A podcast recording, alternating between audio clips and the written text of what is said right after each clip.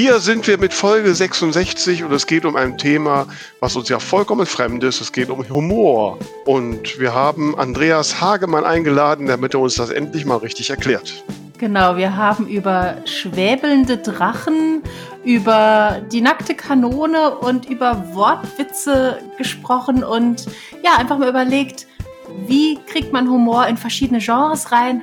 Wo ist das Ende von Humor? Darf Humor alles? Und ach, wenn ihr Lust habt, eure Romane ein bisschen lustiger zu gestalten, hört rein. Die zwei von der Talkstelle. Der Buchbubble Podcast mit Tamara Leonhardt und Vera Nentwich.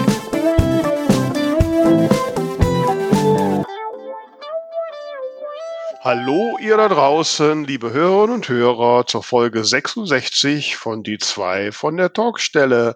Und äh, ich freue mich wie immer, meine liebliche Podcast-Partnerin mit oder ohne Haare, ich weiß es jetzt gerade nicht, begrüßen zu dürfen.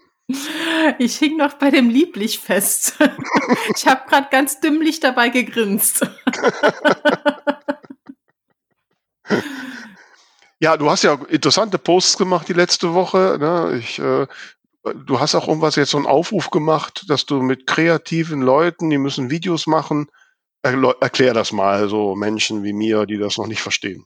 Ja, also müssen muss keiner was, aber ja, ich würde tatsächlich gerne diesen Aufruf hier nochmal in die Talkstelle auch an alle Hörerinnen und Hörer weitertragen. Und zwar hatte ich ja neulich schon erzählt, dass wir jetzt äh, endlich meinen Song zum neuen Buch äh, fertig aufgenommen, abgemischt und so weiter haben. Ähm, also zu Regenbogenblau. Und dazu soll es natürlich auch ein Musikvideo geben. Und ja, wie man dem Titel schon entnehmen kann, geht's halt so ein bisschen darum, äh, um die eigene Kreativität, dass man seine Einzigartigkeit lebt und nicht äh, versucht, irgendwie in eine Schublade zu passen oder alles nur in schwarz, weiß, grau zu halten.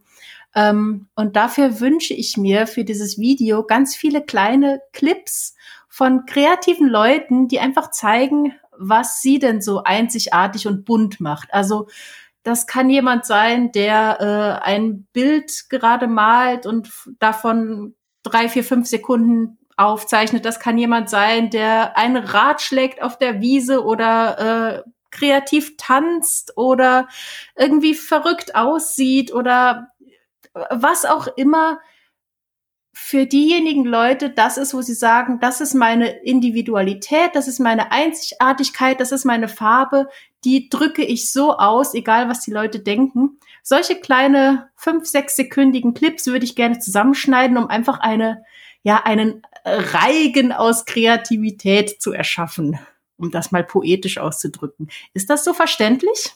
Ja, sehr poetisch. Ich habe schon drüber nachgedacht. Ich meine, was macht mich aus? Ich habe das Problem, mich macht so viel aus, ich komme mit fünf Sekunden nicht aus. Aber ähm, du darfst mir ich werde zwei schicken. Ich muss da mal drüber nachdenken. Ich habe ja, ich habe ja einen, einen äh, ambitionierten Fotografen und Videofilmer in der Verwandtschaft, meinen Bruder, den habe ich über Ostern schon angehauen. Wir kriegen da was hin. Also ja? wichtig ist natürlich das Ganze als Stummfilm, weil es wird ja Bild zum Lied, also da kann man natürlich nichts erzählen, sondern nur zeigen. Show, hm. don't tell. Ja. ja, und, und wenn ihr da draußen Lust habt, dabei zu sein, dann schickt mir doch über eine meiner sozialen Medien einfach eine Privatnachricht mit eurer Idee oder eine E-Mail an mitmachen at tamaraleonhardt.de. Leonhard mit H in der Mitte und einfachem D am Ende. Ja, dann bin ich ja mal gespannt, was da auf dich zukommt. Ja, äh, ich auch.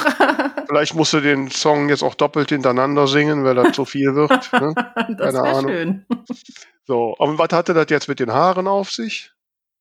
Mit meinen Haaren, die habe ich für den 1. April mal kurz weggegeben. Das war ehrlich gesagt eine spontane Idee, nachdem äh, ich morgens schon von einem April-Scherz geweckt wurde ähm, fiel mir auf einmal ein, ich könnte ja mal eine äh, Fotomontage mit mir mit Glatze machen und mal schauen, wie die Leute reagieren. Und ich muss ehrlich sagen, ich hatte den ganzen Tag über so einen Spaß, weil natürlich haben es einige durchschaut, aber ganz viele haben es mir halt auch wirklich abgekauft, sind teilweise total erschrocken. Meine Mutter hat mir eine WhatsApp geschrieben, um Gottes Willen, fünf Ausrufezeichen. Was ist passiert? Fünf Fragezeichen. und viele haben mir auch ganz, ganz lieb geschrieben, dass ich, dass mir das total gut stehen würde und ich ja äh, ein, ein so hübsches Gesicht hätte. Also zwischendurch war ich völlig gerührt. Also es war ein, ein toller Tag, aber es war nur eine Fotomontage. Ich habe meine Haare alle noch auf dem Kopf.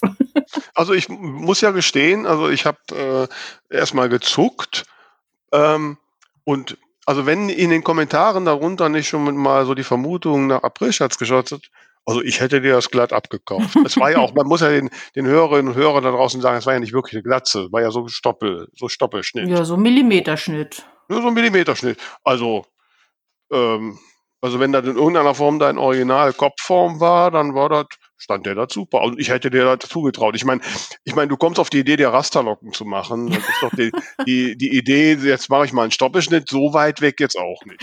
Also, ah, ich kann es mir, glaube ich, bei mir nicht wirklich vorstellen. Aber also das sah super aus. Also, da kann ich mich den Komplimenten nur anschließen. Aber es hätte natürlich, das äh, musste ich ja dann auch äh, mitteilen, hätte natürlich einen Nachteil für äh, die diversen Biotope in deinen Rasterloch. Ja, ja, also das konnte ich den ganzen Käfern nicht antun. Oh, nee, Die müssen ja irgendwo wohnen. Genau, ne, dann, das geht so nicht. Aber ja, du hast ja also, auch einen Scherz erlaubt, habe ich gehört. Ja, ja, ne, ich habe ja letzte Woche erzählt, dass ich ja jetzt hier frisch gebackene Regio-Schwester West bei den mörderischen Schwestern bin. Ja, und dann habe ich mir gedacht, ja, wenn die mich schon kurz vom 1. April da für den Job überreden, dann müssen sie auch mit den Konsequenzen leben. Und, äh, und da habe ich dann am, am 1. April früh morgens habe ich ein E-Mail an alle meine Schäfchen geschickt, äh, in dem ich halt gesagt habe, ja, ich könnte jetzt halt das Schweigen brechen, es wäre jetzt spruchreif. Ähm, ich hätte einen Deal mit Netflix, dass die eine Serie mit dem Titel Mörderische Schwester machen würden, zehnteilig und jede einzelne Folge würde halt auf der Basis einer Kurzgeschichte einer mörderischen Schwester sein. Ähm, allerdings müsste ich bis äh, am selben Tag 18 Uhr die Kurzgeschichte haben, inklusive eines Deckblatts im PDF-Format, wo sie halt sagen, wie gut sie Englisch sprechen und ob sie bereit sind, im Writers Room am Drehbuch mitzuarbeiten. Okay. Äh, es haben Sehr natürlich, durchdacht. Es haben einige dann geschrieben, oh, das ist ja eine coole Sache, aber könnte ein Aprilscherz sein. Ähm, ähm, andere haben äh, wichtig, äh, sinnvolle Hinweise gegeben. Eine TV-Journalistin hat zum Beispiel geschrieben, oh, das ist ja cool, aber sind das seriöse Produzenten mit so kurzen Fristen? ähm, und haben natürlich auch einige Kurzgeschichten geschickt. So, ähm, ich habe das dann um Mitternacht aufgeklärt und die, die überwiegendste Resonanz war natürlich amüsiert, aber so zwei, drei, die vorher äh, Kursgeschichten gemacht haben und das alles aufbereiten, waren, glaube ich, ein bisschen an ähm, angeknackst. So, so. Ah, ja. Was ich aber am meisten irgendwie wirklich auch, also ähnlich wie bei dir, dass die Leute sagen, hey, das, das steht der sieht ja super aus. Das, was mich am meisten auch Nachgang noch beschäftigt, dass ich am Tag danach von zwei Leuten getrennt voneinander Mail bekam, ist ja eigentlich schade, dass es nicht geklappt hat. Wir hätten es total geglaubt, dass du das schaffst. Hm. Und willst, und willst du nicht Netflix jetzt mal ansprechen? Ich hab gerade gedacht, wer weiß, was draus wird. ja, und da habe ich dann überlegt, was, also, welchen Eindruck hinterlasse ich da, dass die der Meinung sind, ich könnte mal eben so einen internationalen Streaming-Konzert ansprechen, damit ich eine Produktion mit mir mache. Ne? Ähm, puh, da ist jetzt ein Riesendruck gerade so. ich meine, eine schrieb dann, auch wenn Netflix nicht will, dann sprach doch einfach mal beim ZDF nach. ähm, ja, ich ja, meine, eine also, Hausnummer kleiner, aber wer weiß, macht dir mal Gedanken. genau, ja, jetzt bin ich, ne, jetzt hänge ich dran. Jetzt muss ich mir mal überlegen. Naja, schauen wir mal. Aber es Sehr hat Spaß schön. gemacht und äh, ja. Und ich meine, ich finde es ja auch schön, wenn die Leute so, so, so ein bisschen so träumen, wenn sie den auch durchaus glauben. Äh, das ist ja auch etwas, was ich mir versuche ja immer zu erhalten, an, ja, auch an ja. Dingen, die erstmal unwahrscheinlich erscheinen, trotzdem irgendwie mir das vorstellen zu können. Das finde ich gut. Bleibet wie die Kinder. Genau. Ja, eigentlich hätten wir ja diese Folge letztes, letzte Woche machen müssen, so passend zum 1. April, ne? Ja, stimmt. Aber da hätte ich auch nicht die Scherze erzählen können. Das ist auch wieder wahr. So können wir jetzt völlig unbefangen über Humor sprechen. Genau, das passt ja schon noch ein bisschen, weil so ein Aprilscherz ist ja letztlich auch Humor, nicht? Und äh, ja, wen haben wir uns eingeladen? Du hast den eingeladen, Tamara. Jetzt musst du durch. Komm. Ja, wir haben uns heute einen Autor eingeladen, dessen Steckenpferd nach eigener Aussage das Thema Humor ist. Er schreibt witzige Fantasy, was ich schon mal total interessant finde, weil unter Fantasy stellt man sich ja doch eigentlich eher was Opulentes und sehr Ernstes vor. Deswegen bin ich schon ganz gespannt, was er uns gleich erzählt über das Thema Humor im Roman. Hallo, herzlich willkommen, Andreas Hagemann.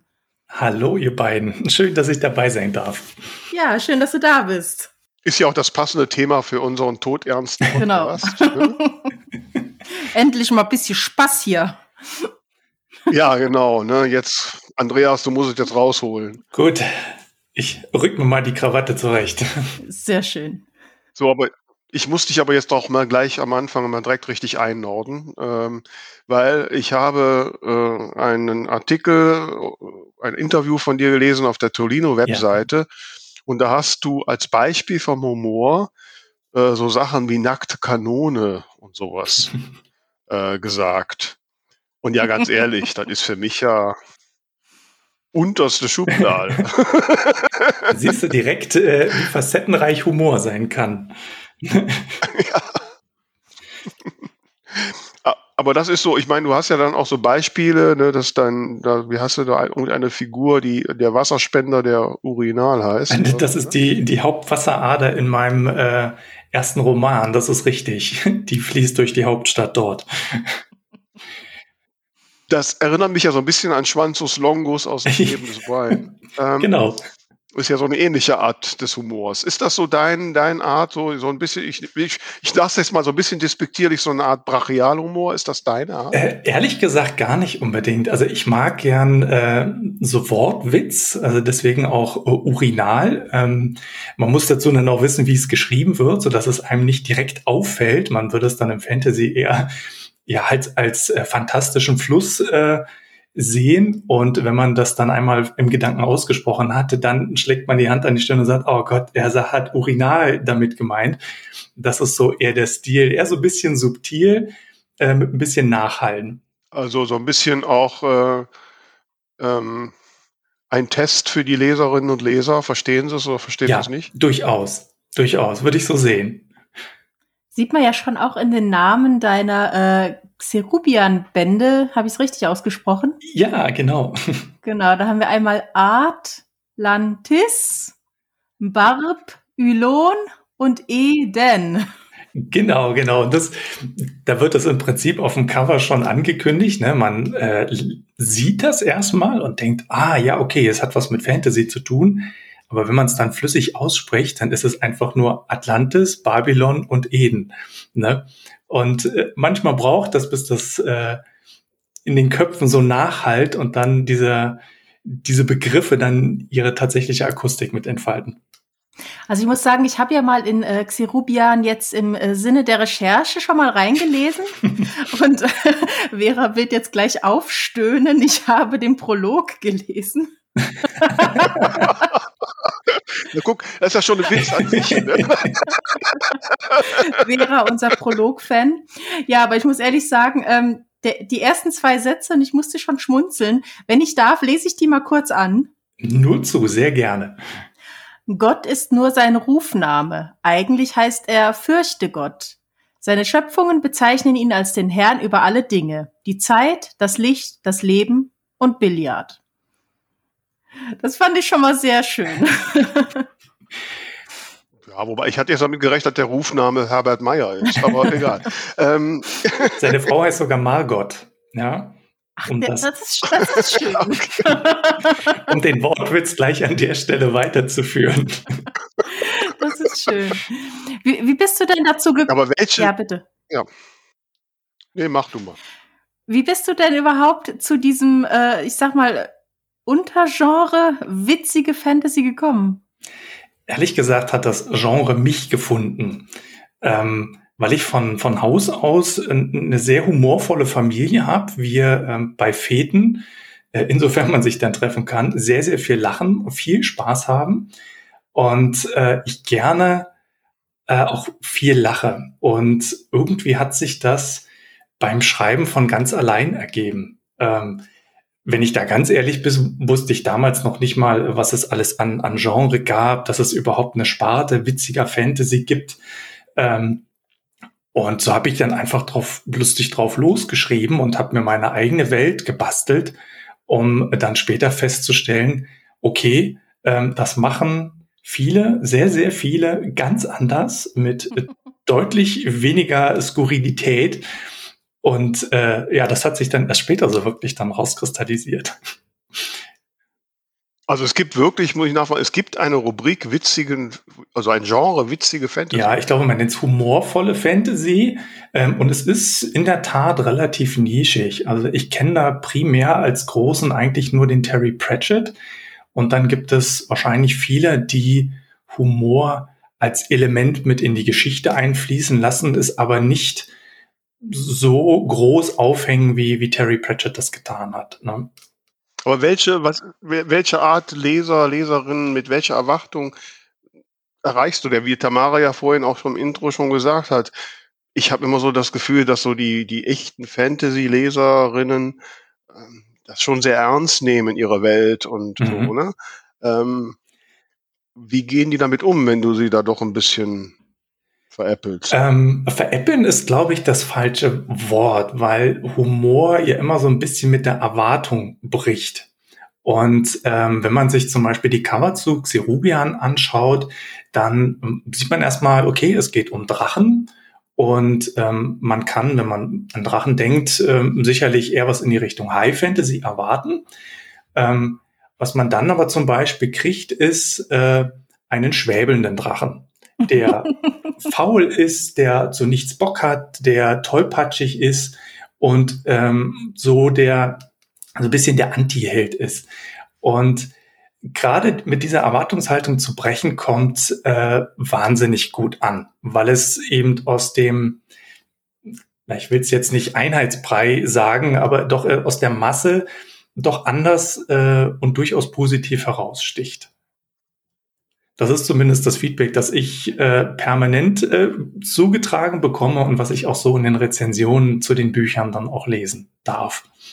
Muss es dann dafür, damit das auch bei den Lesern so bemerkt wird, muss es dann ein doch, ich sag mal, deutlicher Humor sein? Oder ginge auch so ein Humor zwischen den Zeilen?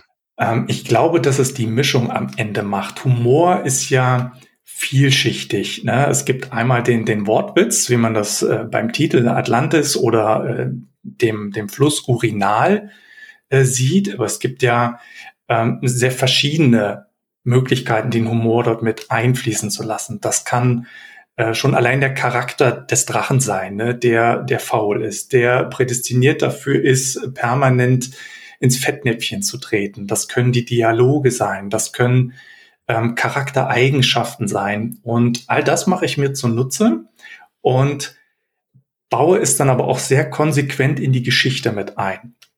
Und ich glaube, dass dieses runde Bild, was ich dann da zauber, zaubere, ein bisschen die, ähm, das, womit ich breche, dann aber trotzdem am Ende wieder rund macht. Was heißt das konsequent? Oder was würde im Gegensatz heißen, nicht konsequent einzubauen? Ähm, da habe ich noch nicht so eine richtige Vorstellung. Kannst du das noch ja, ein bisschen erläutern? Ähm, das, nehmen wir mal den, den Rachen als Beispiel. Ne? Also konsequent wäre dann, dass er erstmal seinen Dialekt beibehält, äh, den auch konsequent in jeder Form mit typischen schwäbischen Eigenschaften dann auch äh, lebt.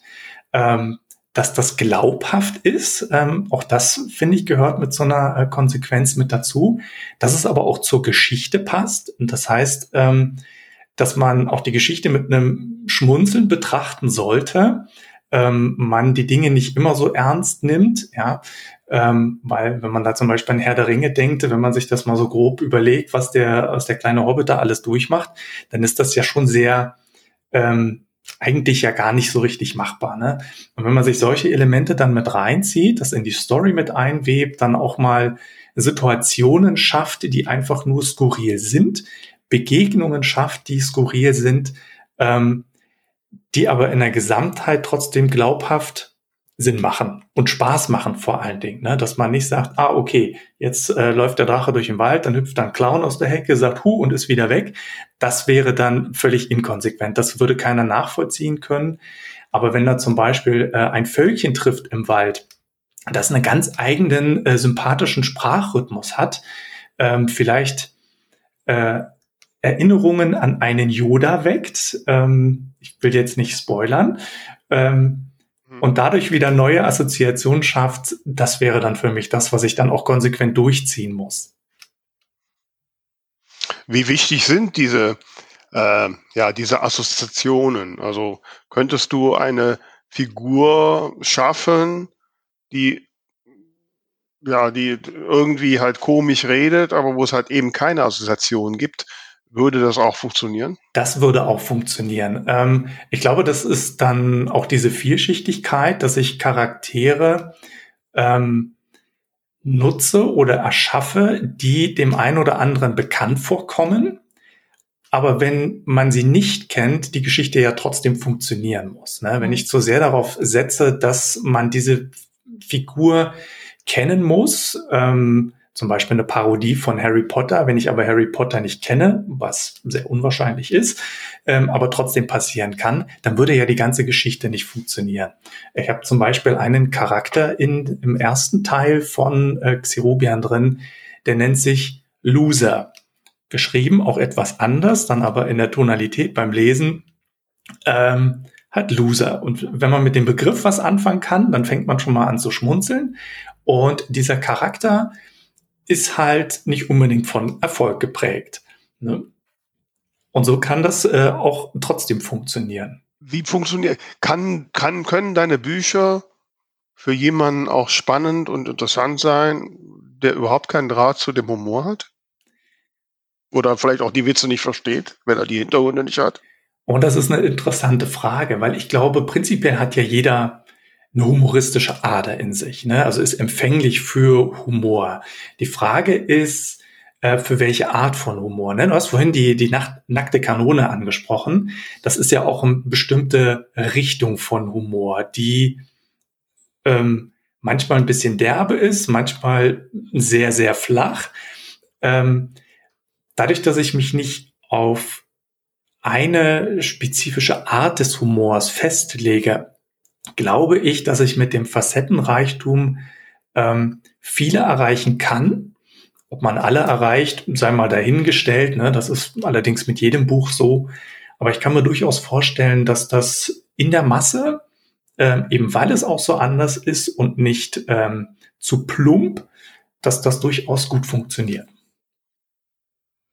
Wo würdest du sagen, ähm, liegt der Unterschied zwischen einem witzig geschriebenen Roman irgendeines Genres mhm. und einem expliziten Comedy-Roman oder, oder also wenn ich jetzt zum Beispiel überlege, ähm, ich versuche schon auch immer irgendwie den ein oder anderen Witz mal in einen Dialog bei mir reinzubringen oder ich mhm. habe halt äh, einzelne Figuren, die einfach sehr viel Humor haben und die machen mir auch total Spaß, aber trotzdem schreibe ich natürlich Romance. Mhm. Ähm, an irgendeiner Stelle kippt's ja dann und man sagt dann, okay, das ist jetzt Comedy.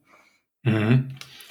Ich glaube, das hat was mit der ähm, Konsequenz zu tun. Ähm, ich würde es bei dir eher als Stilmittel mit reinbringen, um ähm, die Konsequenz in, in deiner Geschichte sukzessive aufzulockern, ähm, um da Elemente reinzubringen, um das ein bisschen aufzubrechen. Bei einer konsequent humoristischen Geschichte ist es ähm, schwieriger, diesen Humorfaden kon konsequent durchzuziehen. Ähm, der Vorteil ist, wenn man ihn in Etappen einsetzt, sage ich jetzt mal, dass man da etwas freier in der Nutzung ist, finde ich. Ähm, wenn man es stringent macht, dann muss das, wie gesagt, von der, von der Geschichte, von den Charakteren, muss das sich von A bis Z durchziehen. Ich glaube, dass das dann ja, Stilmittel, weiß ich gar nicht, ob ich das man noch Stilmittel nennen würde. Ähm, ja, aber. Also ich kann mir vorstellen, dass, also ich meine, ich schreibe ja auch, äh, ich sage mal, heitere Krimi mhm. oder Cozy Crime und ähm, so und und ähm, ein Stilmittel hast du vorhin ja schon angesprochen, dass man halt die Figuren etwas unerwartet bricht, sag ich genau. mal. Ne? Bei dir der Drache, der schwebelt. Bei mir ist das die Oma, die voll auf Sex steht und so. Ne? Also ähm, solche Sachen halt, dass man mit Erwartungen bricht. Genau. Das ist ja äh, auch so ein Mittel. Und aber trotzdem ist es ein Krimi, weil das Hauptziel ist, dass am Ende halt der Mörder gefasst wird. Genau so ist es. Äh, ja. Bei einem Humorroman ist es wahrscheinlich am Ende, dass man den ultimativen komische Finale hat. Ja. Ähm, so könnte ich mir das zumindest erklären. Ähm, Richtig. Ich meine, Grundstory hat man ja trotzdem. Ne? Mhm. Es ist halt nur, dass man da am Ende jetzt äh, wahrscheinlich, dass der Heldenkampf etwas anders aussieht und etwas anders ausgeht, äh, als man das vielleicht erwarten würde. Ich glaube, das ist das, wo man dann am Ende die Kurve kriegen muss. Es war trotzdem glaubwürdig verkauft, ne? dass man natürlich seinen sein Endkampf hat, ja, gut gegen böse, so wie es dann halt äh, im, im Standard, hätte ich jetzt fast gesagt, halt ist, aber halt der Weg dorthin ein anderer ist. Wie sehr planst du die, den komischen Aspekt bei Figuren? Eigentlich gar nicht so sehr. Ähm, das ist aber, glaube ich, meiner, meiner eigenen Person und Charaktereigenschaft geschuldet, weil Humor bei mir wahnsinnig spontan kommt. Ähm, da ist für mich die Geschichte eher ausschlaggebend, dass ich einen roten Faden habe, der mir aber genug Freiraum lässt, ähm, damit ich eben diesen Humor entwickeln kann. Ähm, weil das ist das, wo ich sage, dass Humor nur schwer funktioniert. Er ist halt nicht wirklich planbar. Ähm, also so ein Roman schreiben ist ja ein Stück weit eine Abenteuerreise. Und so wie das dann halt ist, ne, man äh, ist im Leben unterwegs, passieren die skurrilsten Dinge einfach auf der Reise. Ne? Da kann man halt nicht planen, äh, morgen um 14 Uhr an der Tankstelle, da treffe ich einen lustigen Menschen. Das funktioniert, funktioniert dann halt nicht. Und das klappt bei mir dann auch in der Geschichte nicht. Deswegen brauche ich da genug Freiraum, ähm, um das, was ich mir zumindest vorher als, als Grundidee überlegt habe, dass das wirken kann. Wie, also ich überlege gerade so, manchmal fällt mir irgendwas ein, was ich witzig finde. Und dann bin ich mir aber unsicher, finden das andere auch witzig? Und wenn nein, wie blöd ist das? Ähm, wie, wie findest du das raus? Ob irgendwas passt oder ob es dann doch einfach zu viel oder zu weit hergeholt oder wie auch immer ist? Ich mache das von der jeweiligen Situation abhängig. Ne? Es muss in die Geschichte passen, also es darf die Geschichte nicht ad absurdum führen, ähm, sondern es muss wie so ein, wie so ein Schmuckwerk äh, an einer Torte dienen. Ne? Es muss den eigentlichen äh, Kern schmücken. Und wenn es mich überzeugt ähm, in dem Moment, dann schreibe ich das auch auf. Äh, wenn ich es zwei, drei Tage später nochmal lese, und es mich selbst erheitert oder ich zumindest schmunzeln muss, dann lasse ich es auch drin. Dann funktioniert das auch. Ne? Ich glaube, das muss manchmal auch so ein bisschen nachreifen. Manchmal hat man ganz tolle Ideen äh, und dann bringt man die zu Papier und äh, denkt dann später, boah, okay. vielleicht ähm, doch nicht. Nee, vielleicht doch nicht. Nicht mal mit zehn Bier, ja. Wann hast du das letzte Mal am Schreibtisch gesessen und dich so richtig kaputt gelacht über dich selbst? Das ist noch gar nicht so lange her, ähm, weil ich gerade den nächsten Roman fertig überarbeitet habe. Und da passiert mir das tatsächlich am laufenden Band. Und dann weiß ich auch, die Geschichte passt. Das ist rund, das macht Spaß und ich hoffe dann einfach, dass es den Lesern genauso geht, ähm, dass sie genau solche Momente dann auch haben wie ich beim Überarbeiten. Liegt dein, liegt dein Witz jetzt, du hast jetzt als Beispiele so Namensgebung oder halt äh, indem du eine Figur halt äh, originell brichst, mhm. ähm, baust du auch äh, witzige Szenen auf. Also ja. irgendwas passiert und ja. Ja, definitiv. Ähm, ich habe zum Beispiel gibt es eine Szene, ähm, wo die Drachen durch den Wald laufen müssen. Ähm, nur sagt man ja, Drachen können fliegen, wunderbar. Ähm, jetzt dürfen sie es nicht. Ne? Die beiden Drachen sind dementsprechend äh, ziemlich mürrisch, ähm, was schon mal eine gute Voraussetzung für ähm, humoristisches Desaster, was dort kommen kann, äh, mit, mit als Basis legt. Und so wie das ist, Drachen sind korpulenter, etwas größer, sie bleiben zwischen den Bäumen stecken. Ähm, einer fällt in eine Dornenbuschhecke, und kriegt dadurch ein Peeling, ähm, kann die Dinge aber selber nicht entfernen, braucht also den anderen Drachen wieder dafür, der macht sich einen Spaß daraus und dreht die Dornen dann nochmal beim Rausziehen und solche Sachen. Und das sind Szenen, das kann ich gar nicht planen, weil mir das einfach so spontan dann einfällt. Natürlich muss ich überlegen, jeder kennt als, als Autor oder als Autorin dann äh, die Notizen, äh, hier muss noch irgendwas passieren. Und das sind dann immer so die Stellen, wofür man sich dann verflucht. Und äh, ich laufe dann einfach durch den Wald mit meinen Charakteren und äh, warte dann auf genau solche Dinge. Ja, ich warte jetzt mal auf unseren Buchtipp und vielleicht ist da ja auch Humor drin. Schauen wir mal. Ding, ding, ding, Hier ist wieder unser allwöchentlicher Buchtipp. Ihr wisst ja, liebe Autorinnen und Autoren da draußen, dass wir gerne auch euer Buch vorstellen. Schickt uns einfach ein E-Mail an alle at 2 von der Talkstelle.de und wir melden uns bei euch. Liebe Tamara, du hast geguckt, welches Buch stellen wir heute vor? Ja, heute werden wir entführt nach Kanada und zwar von der lieben Natascha Birovliev. Lieber Natascha, wenn ich es nicht ganz richtig ausgesprochen habe, sei mir bitte nicht böse. Ähm, auf jeden Fall, Natascha ist Hörerin der ersten Stunde und hat uns damals völlig begeistert, als wir hörten, dass man uns in Kanada hört.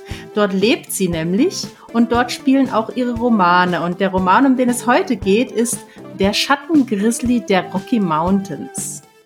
Das klingt jetzt ja nach, fast nach einem Thriller, aber es ist keiner, ne? oder? Es ist ein Liebesroman. Ähm, es gibt noch weitere Geschichten aus der Reihe. Also es gibt noch die Schattenpferde der Rocky Mountains und die Schattenkrähe der Rocky Mountains. Und im Schatten Grizzly der Rocky Mountains geht es um Folgendes.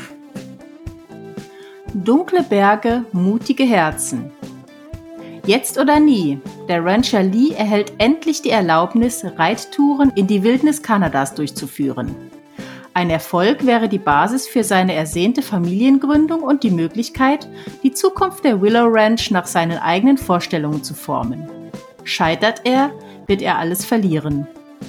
In dieser turbulenten Zeit kehrt seine Schwester Laila aus dem Yukon zurück und übernimmt die Leitung der Wildtierstation. Der Indianer Lone Feather Jones will seine Wanderschaft als Traumfänger-Knüpfer fortsetzen. Doch plötzlich taucht sein Bruder auf und fordert ein ehemaliges Versprechen ein. Jones bleibt im Dorf und das Wiedersehen mit Lila erweckt eine tiefe Sehnsucht. Auch Lila spürt, dass ihre Gefühle für Jones so viel mehr sind als Freundschaft. Während sie an ihren Aufgaben in der Wildtierstation wächst, träumt sie von einer Zukunft mit dem Indianer. Doch Jones kämpft gegen Dämonen aus seiner Vergangenheit und weist sie ab. Als Lees Beziehung zu zerbrechen droht, Lila dem Tod ins Auge sieht und Jones seinen Kampf zu verlieren scheint, müssen alle drei ihre Kräfte bündeln. Kann der Mut zur Liebe die Dunkelheit besiegen, bevor das letzte Licht am Horizont erlischt? Im ah. dritten, Entschuldigung. du darfst schon ein wenig seufzen, es kommt nur noch ein kurzer Nachsatz. Okay, ja. Im dritten Buch der Willow Ranch Reihe fordern neue Aufgaben Mut und Zusammenhalt von den Bewohnern und Freunden der Ranch. Und die Liebe sorgt für einigen Wirbel inmitten der wilden Schönheit der Rocky Mountains. Passend zu dieser Szenerie habe ich gerade hier Schneegestöber vor dem Fenster. ja, ich auch. Es ist und, verrückt. Ach, ich bin jetzt voll so. Jetzt stelle ich mir Jetzt stelle ich mir die gestählten Kerle auf ihren Pferden gerade vor. Genau, Ach, ja. Ich glaube, ich gleite gerade ein bisschen ab. heiße Rancher und heiße Indianer. Also ich ja. muss auch sagen, das Cover macht absolut Lust zu lesen. Äh, man sieht einen wilden Fluss, man sieht die Wälder Kanadas. Ähm, ich finde auch sehr, sehr hübsch, dass die Autorin äh, zwischen ihren Namen so einen kleinen Traubenfänger gefriemelt hat. Ähm, ist total stimmungsvoll alles gestaltet. Also man bekommt absolut Lust, sich in diese Welt entführen zu lassen. Und ja. Also auf, es klingt auf jeden Fall sehr verlockend und wie gesagt, ich muss jetzt gerade noch ein bisschen hier den Sabber auffangen und dann können wir wieder weitermachen. Ne? Also für alle, die sich nochmal aufschreiben wollen, der Schattengrizzly der Rocky Mountains von Natascha Birovliev.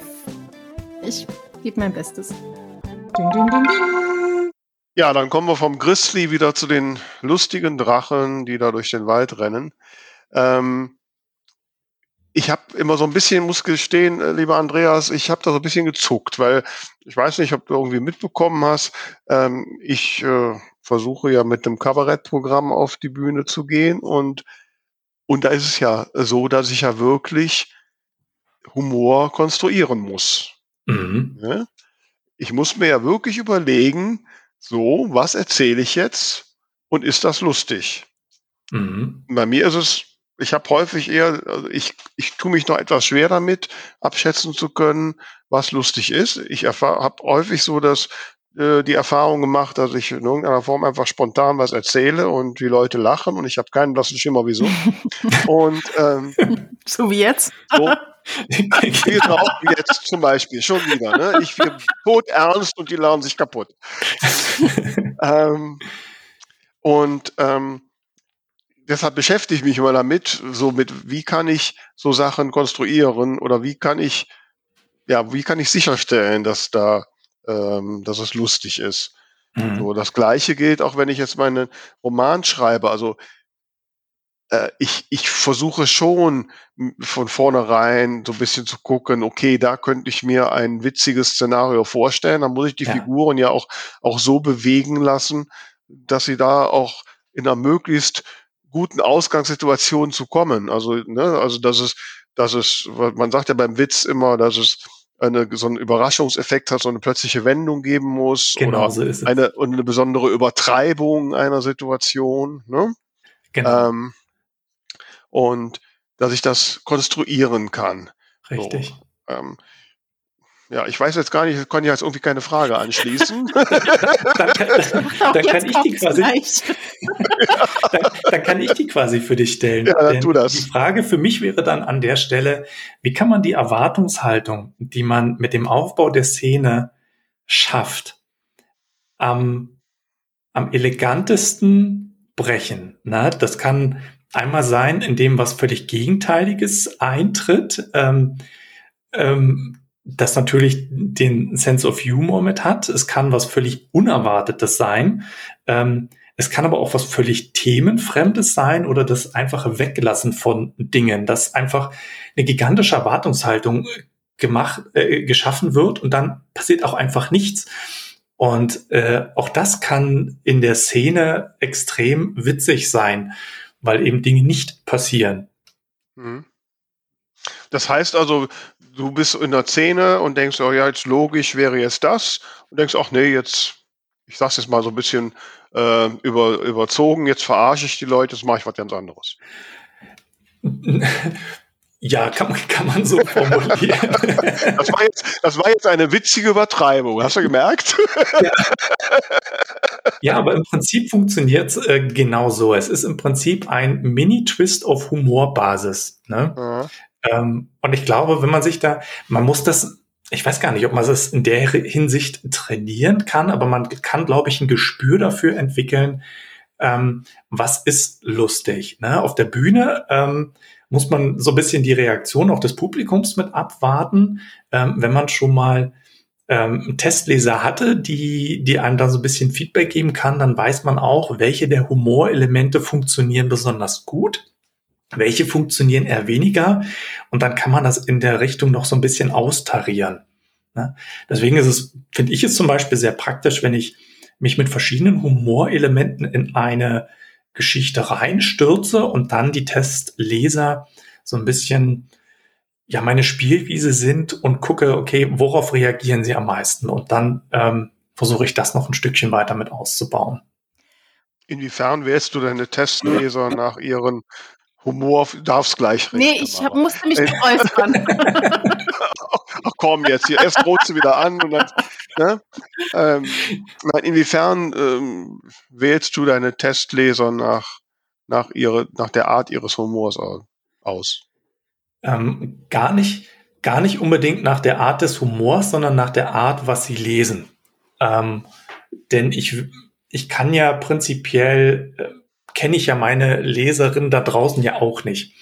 Und wenn sie die gleiche Erwartungshaltung haben, also sie lesen gerne Fantasy, High Fantasy oder Urban Fantasy, ähm, dann ist für mich die Frage, kann ich sie mit meinem Stil und dem Humor äh, so überraschen, dass es funktioniert?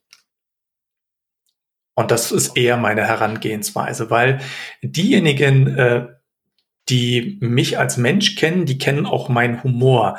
Das heißt, den brauche ich bloß sagen, ich, du, ich habe einen neuen Text, hast du Interesse zu lesen, dann fallen sie mir direkt ins Wort, sagen ja. Ähm, deswegen ist das relativ schlecht, um äh, Neues auszuprobieren oder erstmal so grundlegende Tendenzen auszutarieren. Und äh, deswegen würde ich da eher mit jemandem arbeiten, den ich zwar vom Handwerk kenne, der aber noch nicht viel von mir gelesen hat. Was ist denn so, wenn du das ein bisschen vielleicht bewerten kannst, der Hauptauslöser, äh, dass die Menschen deine Bücher lesen? Sind das Fantasy-Fans, die sich über die humorvolle Variante freuen, oder sind das eher Leser von witzigen Sachen, die es in Kauf nehmen, dass es halt jetzt Drachen sind? Ich denke eher ersteres. Ähm, für jemanden, der Fantasy-affin ist, der kennt die Klischees, der kennt äh, prinzipielle Heldenreisen, der ist da also sehr stark geprägt. Und wenn jetzt auf einmal Charaktere oder Elemente, eine Story daherkommt, die zwar spannend, aber doch irgendwie anders ist, dann glaube ich, ist das das, womit ich da punkten kann. Oder dass das die Zielgruppe ist, die eher auf meine Geschichten abfährt. Das heißt, die eine gewisse Grunderwartungshaltung, äh, Grunderwartungshaltung haben an die Geschichte anhand des Covers, anhand des Klappentextes und die dann überrascht sind, dass es doch ähm, eine spannende Geschichte mit einer lockeren Erzählweise, mit ähm, wirklich peppigen Charakteren ist, die äh, fetzige Dialoge mit äh, haben, äh, sich Wortschlachten liefern und ähnliches, dass das dann entsprechend zündet. Hat sich schon, haben sich schon mal so irgendwelche, du hast wieder nur geräuspert. ähm, haben das sich schon man mal, Running Gag dann. Ja, genau. ja, genau. Das ist bei uns seit der ersten Folge so. Aber ähm, haben sich schon mal so Hardcore-Fantasy-Fans äh, bei dir beklagt, dass du ihr heiliges Genre so ein bisschen äh, durch den Kakao ziehst? Glücklicherweise gar nicht. Im Gegenteil. Ähm, ich glaube, dass es besonders gut funktioniert haben, eben weil sie die, das Genre so gut kennen und äh, sich darüber freuen, dass es mal nicht schon wieder der nächste ähm, äh, ja, Hobbit-Weg in, ins, in die Verdammnis ist, ne? sondern dass man eben das Genre auch selber nicht so ernst nimmt und einfach mal die, die Klischees halt auf links dreht. Warum nicht? Ich habe mir da zum Beispiel nie Gedanken drüber gemacht. Das sagte irgendwann mal eine Leserin zu mir. Wie bist du denn auf die Idee gekommen, dass die Drachen sprechen? Und dann saß ich da und guckte so ein bisschen vor mich hin und sagte, ja, warum sollten sie das nicht tun? Und äh, manchmal macht man sich da gar nicht so die, Gedanken, die Gedanken drum und es ist, äh, nimmt eine Wendung, die man so gar nicht geplant hat, ähm, aber andere von der Erwartungshaltung schon ganz anders aufnehmen. Ne? Und wenn man dann noch um die Ecke kommt und dann spricht der nicht nur, sondern der schwäbelt auch noch, ja, dann ist die Überraschung perfekt, würde ich sagen. Was mir ja die ganze Zeit durch den Kopf geistert, als, als typische Figur, die eben mit den Erwartungen bricht, ist Marvin der depressive Roboter aus Per Anhalter durch die Galaxis. ja. Und was ich jetzt aber in dem Zuge mich auch frage, ich glaube, es wird ja, oder anders gesagt, Humor geht ja oft auch zu Lasten bestimmter Personen oder Personengruppen. Und das wird ja, glaube ich, immer schwieriger, dass man da nicht in irgendwie in einen Shitstorm reinschlittert. Ähm, mhm. Hast du mhm. dir da mal Gedanken drüber gemacht oder hast du da mal irgendwas äh, erlebt in der Richtung oder ist da, siehst du das gar nicht so kritisch? Ähm, doch, das ist sogar ein sehr wichtiger Punkt. Ähm, ich habe das selber nicht erlebt weil ich finde, dass Humor auch was mit Respekt zu tun hat. Ähm, gegenüber Personengruppen, gegenüber Einstellungen, gegenüber Situationen, allem Möglichen. Ähm, denn es gibt ja auch derben Humor und der ist ja eher verletzend und das ist gar nicht das Ziel. Ne? Mhm. Also ähm, von daher würde ich zum Beispiel äh, nie in irgendeine Richtung gehen, die jemanden verunglimpft. Wenn das die Charaktere untereinander machen, weil sie sich aufziehen, dann ist das eine ganz andere Sache. Mhm. Ähm, aber ich würde dort nie einen Charakter bewusst schaffen, um ihn dann über Humor zu verunglimpfen. Das würde man mir, glaube ich, sehr, sehr übel nehmen. Mhm. Weil an sich soll man mit den Figuren ja Spaß haben. Und das kann ich nicht, wenn ich ähm, schon gar nicht in einer humoristischen Erzählung, ähm, wenn ich dort sehr derbe oder abfällig unterwegs bin. Ne? Finden manche auch lustig, ist dann aber definitiv nicht meine Art und meine Zielgruppe. Das heißt, wo wäre da für dich so eine Grenze? Wo kippt's zwischen lustig und beleidigend? Oh, das ist schwer das zu sagen. ja, weil da jeder eine andere Schwelle hat. Ähm, ich bin prinzipiell ein sehr, sehr offen erzogener Mensch und alles, was mich selber kränken würde, wäre für mich meine rote Schwelle. Mhm. Und die ist dann, glaube ich, sehr früh, was mir hilft, meine Geschichten sehr neutral zu formulieren. Mhm. Wobei mich in dem Zusammenhang schon überrascht, dass du dann die nackte Kanone als Vorbild hast, weil das ist ja nun jetzt nicht besonders gefühlvoll. Wobei ich ehrlich bin, ich habe es äh, viele, viele Jahre nicht gesehen nee, und hab, das ist dann mehr so, so, ein, so ein Grundtenor des Humors, der dann noch bleibt. Ja, wenn ich dann an das Gift denke, wo er vor dem explodierenden, brennenden Haus steht und winkt, geht weiter, hier gibt's nichts zu sehen, ähm, dann sind das so eher die Fetzen, die ich da noch mit im Kopf mm, habe. Ne? Ja, ja. Oder die Leichen, die, die Leichenbrandung, die auf dem Wasser schwimmen und solche Sachen. Ja, ja. ja. Ja, Tamara, jetzt könntest du mal räuspern. Ähm, ähm, ich hatte gerade die intelligente Frage, aber jetzt ist sie gerade weg. Ähm, Sonst, sonst kann ich noch was erzählen.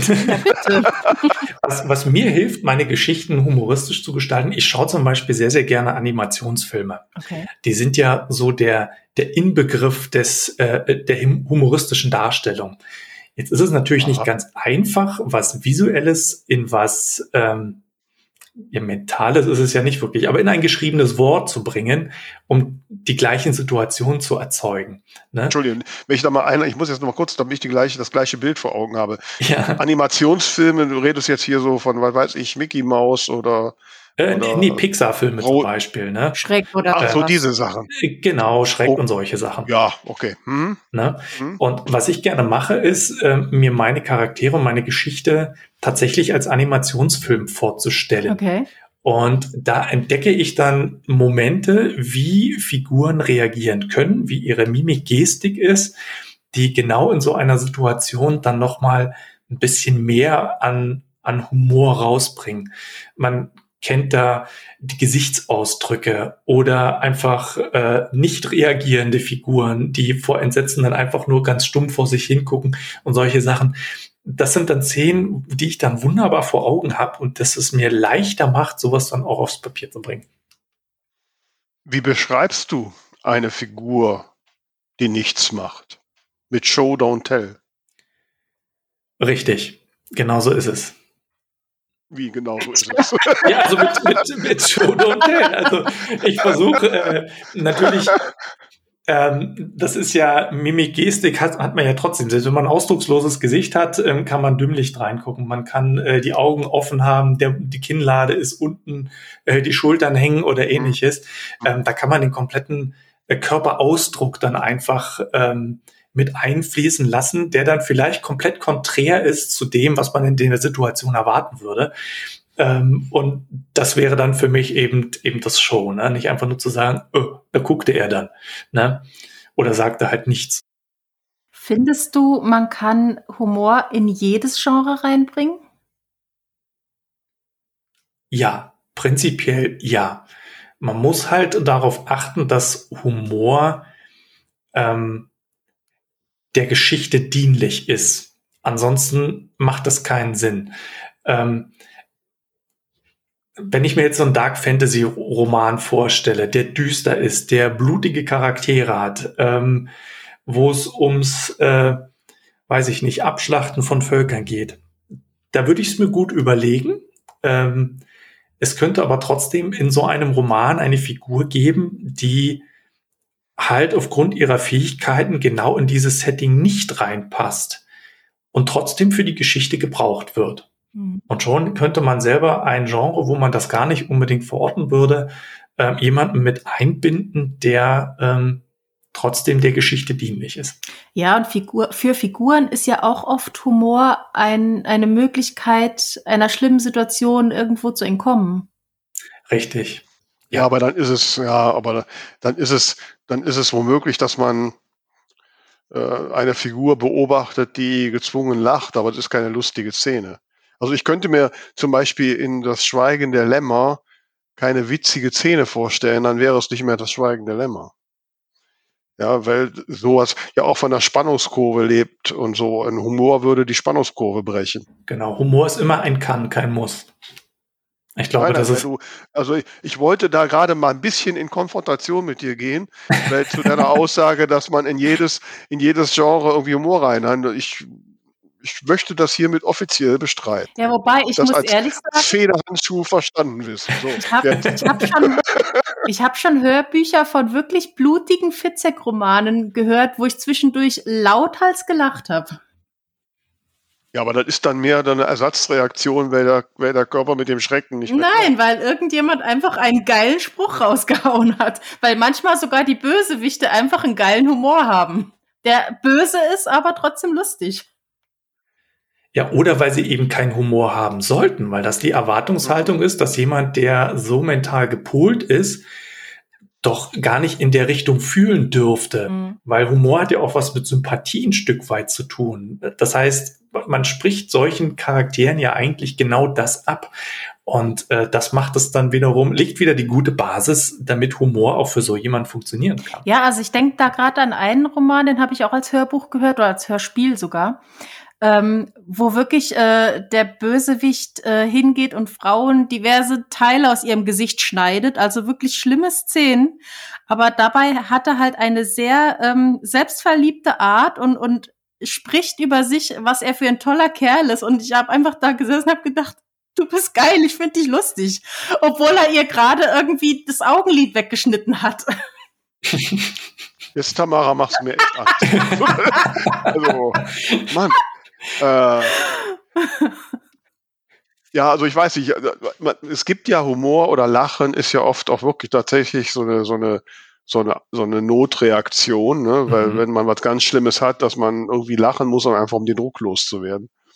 Ähm, also vielleicht, ich, ich kann mir auch vorstellen, dass, dass äh, der Autor, die Autorin in dem Fall solche Sachen auch wirklich einbaut, um den Druck nicht zu groß werden zu lassen. Kann sein. Irgendwann kannst, ja. irgendwann kannst du die Dinge einfach nicht mehr ertragen. Mhm. Ne? Mhm. Die Vorstellungen, die da vor dem inneren Auge ablaufen.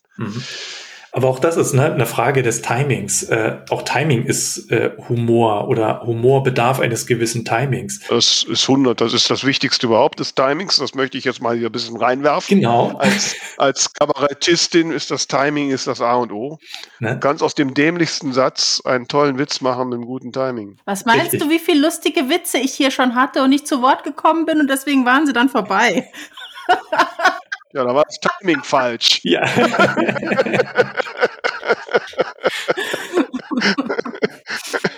ja. So, jetzt habe ich euch alle niedergeredet. Super. So. Hey. Das heißt, beim äh, nächsten Mal schneller reden, damit das Timing wieder stimmt und dann könnte auch mhm. das schon wieder lustig sein. Ja, wer weiß. Genau.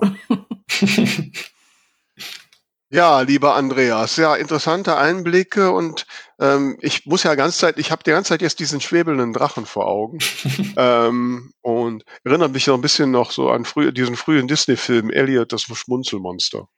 weißt du, dass der genau die Vorlage war?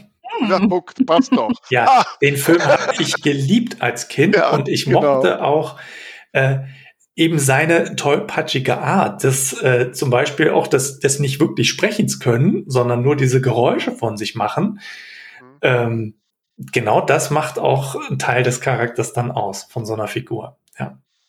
ja. Man hat dann doch immer so ein bisschen die eigenen Erinnerungen so als Basis. Ne? Genau. Das finde ich übrigens bei Drachenzähmen leicht gemacht total schade. In den Verfilmungen ist das ja ein, ein großer, toller, heldenhafter Drache. Und in den ursprünglichen englischen Hörbüchern ist das ein ganz kleiner, der nix auf die Kette kriegt. Und das finde ich viel sympathischer. Das glaube ich, kann ich sofort nachvollziehen. Aber auch weil die Größe dann wahrscheinlich schon eine Rolle spielt, ne? Das kann sein, ja. Der sitzt halt immer nur so auf der Schulter. Ja. Was auch schon untypisch ist für, für Drachen, ne? Weil man Drachen ja immer als große, elegante Wesen hat, die in kein Haus passen. Ähm, und da bricht man auch ähm, allein schon mit der, mit der Konvention der Vorstellung, ne, die man da hat. Hast du denn jetzt für unsere Hörerinnen und Hörer, die in allen möglichen Genres unterwegs sind, so einen ultimativen Tipp, wenn sie sagen, ich möchte doch zumindest eine Prise Humor noch in meinen aktuellen Roman reinstreuen? Ähm. Entschuldigung. Oh. Das, das, ist gar nicht so leicht, weil das hängt ja von, von dem jeweiligen Setting mit ab. Ne? Man könnte ähm, ich würde das wahrscheinlich immer über einen Charakter machen, dass der besondere Wesenszüge hat, die notfalls über einen Nebencharakter, dem, der den, den Hauptcharakter nicht die Show stiehlt, aber mit pointierten Nebensätzen ähm, für Auflockerung und Erheiterung sorgt. So ein klassischer Sidekick. Ja, genau. Sowas funktioniert einfach immer. Hm? Hm, genau. Okay. Ja, also ich weiß nicht, wer von uns beiden, Tamara oder ich der Sidekick ist. ähm. Der sich als erstes räuspert. ja, im Räuspern ist Tamara besser, das ist sie. Ähm, ja, ich wollte jetzt mal so das Signal geben, ne? ein, ein durchaus ernst gemeintes und überhaupt nicht zum Lachen animierendes Signal an den lieben Andreas, Gibt es etwas, was dich die letzte Woche oder die letzte Zeit so bewegt hast, dass du sagst, das ist mein Ding der Woche, das würde ich gern den Hörerinnen und Hörern mitteilen? Das Ding der Woche. Ja, das ist äh, eine Serie, die ich gerade angefangen habe äh, die sich Jessica Jones nennt und mhm. die eben mit diesen äh, kompletten Erwartungen ähm, an das Genre, an die Figuren bricht, äh, wo der Charakter einfach prinzipiell unsympathisch ist und das auf so konsequente Art und Weise, dass sie schon wieder sympathisch ist. und äh, das ist so das, was bei mir die letzte Zeit deutlich hängen geblieben ist, weil mhm. ich auch über einen Charakter jetzt nachdenke, der ähm, ähnliche Wesenszüge mit annehmen darf.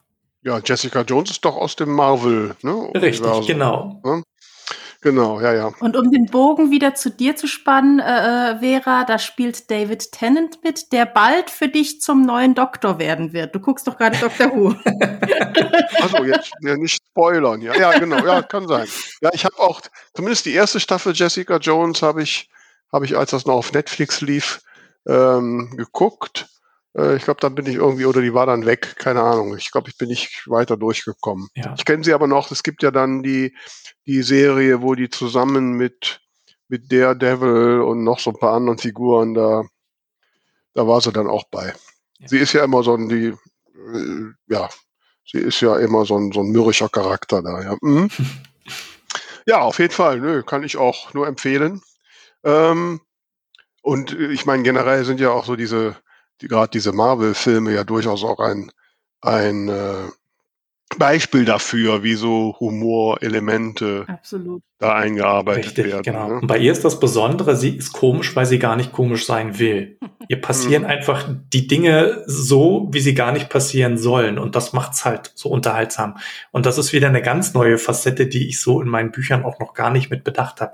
Deswegen finde ich das ganz spannend, mir das, mir das anzuschauen. Recherche. Ja, ich stelle mir, ich genau. stelle mir das, ich stelle mir auch vor, dass das, dass sowas schwer zu schwer herzustellen ist. Ich glaube, da, das ist nicht so etwas, was, was, wie du es bisher hast, wo das so einfach dich anspringt. Ich glaube, ja. da muss man wirklich konstruieren, glaube ich. Ja, das denke ich auch. Man muss da sehr, sehr gute Vorbereitungen Vorarbeitungsarbeit leisten, so rum, ähm, Mhm. damit das funktioniert.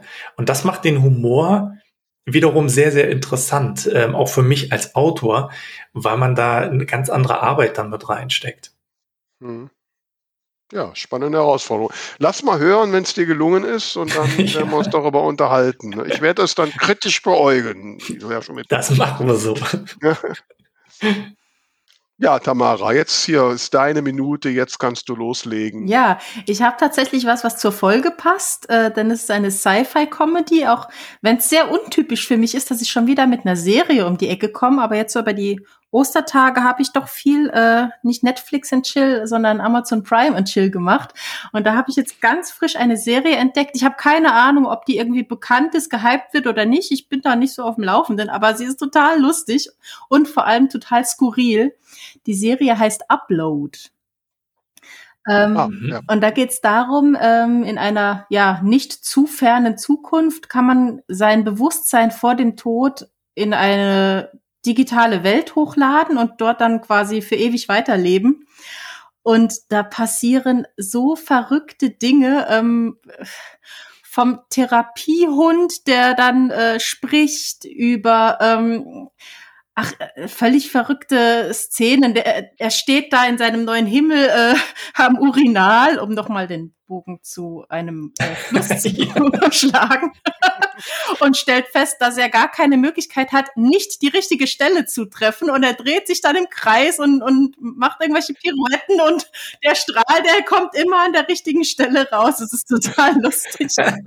ja, und er kann halt auch mit der, mit der richtigen Welt kommunizieren und ähm, ja, also völlig verrückt, diese digitale Welt an Orten, wo gerade zu viele äh, Bewusstseine, wie ist die Mehrzahl von Bewusstsein, sich aufhalten, ist halt die Auflösung dann auch ein bisschen pixelig, also total lustig. Upload Ja. auf Amazon Prime. Habe ich mir Mhm. direkt notiert. Und Vera. Ja, ich äh, werde jetzt tatsächlich ein bisschen ernst, aber nur ein bisschen ernster. Äh, ich habe am Osterwochenende per Zufall bin ich da gelandet, habe ich eine Dokumentation über Ian Fleming ge ge gesehen, die ich äh, jedem gerne ans Herz legen möchte. Äh, Ian Fleming, weiß man ja, der Schöpfer von James Bond, ähm, der ja durchaus auch in seinem eigenen Leben ein durchaus äh, buntes Leben hatte. Mhm. Ähm, aber in, was halt für, für mich als Autorin und ich hoffe dann halt auch für unsere Hörerinnen und Hörer ganz spannend ist, es wird halt auch sehr viel darüber so berichtet, wie er die Romane geschrieben hat. Ne? Was war seine Inspiration, wie Mhm. war seine Arbeit und so. Und, und ich habe mich in dem Moment wirklich sehr, sehr, dem sehr verbunden gefühlt, weil ich so dachte, der, der macht das genau wie ich, ne? Irgendwie. So. Und äh, was ich so kleines Wissen für die nächste Party, was ich nicht wusste, dass Ian Fleming auch den Roman oder die Kindererzählung Chitty Chitty Bang Bang geschrieben hat. Mhm. Ah, Ne, das wusste hat er für seinen Sohn geschrieben. Wusste ich nicht. Und äh, es hat mich wirklich auch inspiriert. Äh, es gibt jetzt eine Neuübersetzung der, der Original James Bond Bücher. Also es werden ja immer noch jedes Jahr neue James Bond Bücher geschrieben. Von diesem Ian Fleming Konsortium wird immer jedes Jahr ein Autor ausgewählt, der einen neuen Bond Roman schreibt. Ähm, aber gibt die zwölf Original von Ian Fleming. Die sind jetzt von einem deutschen Frauenteam äh, neu übersetzt und Neuauflage. Und ich spiele gerade mit dem Gedanken, ob ich mal so ein Original Ian Fleming James Bond mal lesen möchte. Das hat mich so richtig ein bisschen angefixt. Also Dokumentation über Ian Fleming läuft auf Achte, ist da in der Mediathek. Es gibt auch so eine kleine Fernsehserie mit Ian Fleming als ist, äh, als äh, Figur, so eine vierteilige oder so. Da habe ich aber noch nicht reingeguckt. Hm? Okay. Ja, lieber Andreas, ähm, ich hoffe, äh, bei aller Ernsthaftigkeit, die bei uns natürlich immer durchblickt, ähm, hat dir unsere Aufzeichnung, unser Gespräch ein wenig Spaß bereitet. durchaus. Also du könntest jetzt einen genialen Witz machen, so als Humorist in dieser Folge. Ähm, No pressure. genau. Ich habe da mal nichts vorbereitet. ja, du hast du gesagt, du bereitest nie was vor. Das liegt in deinem Blut, hast du gesagt. Genau. Siehst du, ich habe da schon zugehört. Du musst das nicht. Ne? So. Nein, aber okay. Ich will dich jetzt nicht äh, weiter nötigen. Ähm, ich möchte dich dir nur ganz, ganz herzlich danken, dass du dir die Zeit genommen hast, mit uns zu sprechen und uns ein paar Einblicke in deinen Zugang zu Humor zu machen. Und ja, wie gesagt, das mit dem schwäbischen Drachen, das wird mich noch länger beschäftigen. Ich weiß nicht, Tamara, wie sieht's bei dir aus? Was bleibt bei dir hängen? Ja, ganz viel. Ich fand es jetzt total spannend, nochmal aktiv auch drüber nachzudenken, über die verschiedenen Arten, also äh, Figuren und, und Dialoge und ja, das Brechen der Erwartungen, wie man Humor so reinbringen kann. Und da ich ja gerade noch mit meiner Lektorin dabei bin, meinen Roman zu überarbeiten, werde ich mir da vielleicht doch nochmal dran denken. Kommt am Ende noch so ein Humor-Sahnehäubchen obendrauf auf Regenbogenblau. genau. Ach, also ich habe da ja eine Lieblingsfigur, die finde ich ganz witzig. Okay, gut. Hm? Ja, insofern von mir auch nochmal ganz lieben Dank und auch an euch da draußen, dass ihr uns weiter treu gewogen bleibt und ihr wisst ja, äh, teilt uns und erzählt uns, äh, was für euch Humor so bedeutet im Roman, was ihr für witzige Bücher gelesen oder geschrieben habt und ja, So, fertig, ne? sagen wir noch Tschüss. Ja, können wir machen. Ach so? Ciao, ciao. ich dachte, das war jetzt. Tschüss. Ach, das war das. Tschüss. Tschüss.